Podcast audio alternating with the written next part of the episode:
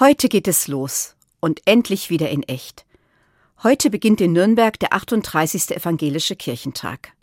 Seit 17.30 Uhr werden die kleinen und großen Eröffnungsgottesdienste in der Stadt und im Umland gefeiert. Ich bin dabei und ich freue mich. Ich freue mich auf die vielen Begegnungen zwischen Gott und Mensch.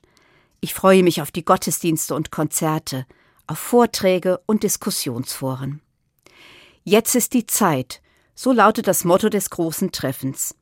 Es geht um eine Zeitansage für Kirche und Politik, für das Miteinander in unserer Gesellschaft und in der Welt.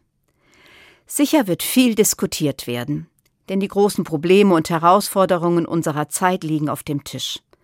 Der Klimawandel, der Ukraine-Krieg, der Umgang mit Flüchtlingen. Davor verschließen wir nicht die Augen. Mit dem Blick in den Himmel setzen wir uns mit dem Leben auf der Erde auseinander. Und es ist gut, das mit vielen verschiedenen Menschen zu tun. Denn keiner weiß alles und keiner hat immer recht. Der Austausch, das Zuhören und das Zusammenüberlegen ist wichtig. Dafür ist der Kirchentag ein guter Ort. Jetzt ist die Zeit zu hoffen und zu handeln. Darum geht es. Wir tauschen uns aus über das, was uns Hoffnung gibt. Wir feiern Abendmahl und teilen, was da ist. Wir singen und wir beten, sind leise und laut.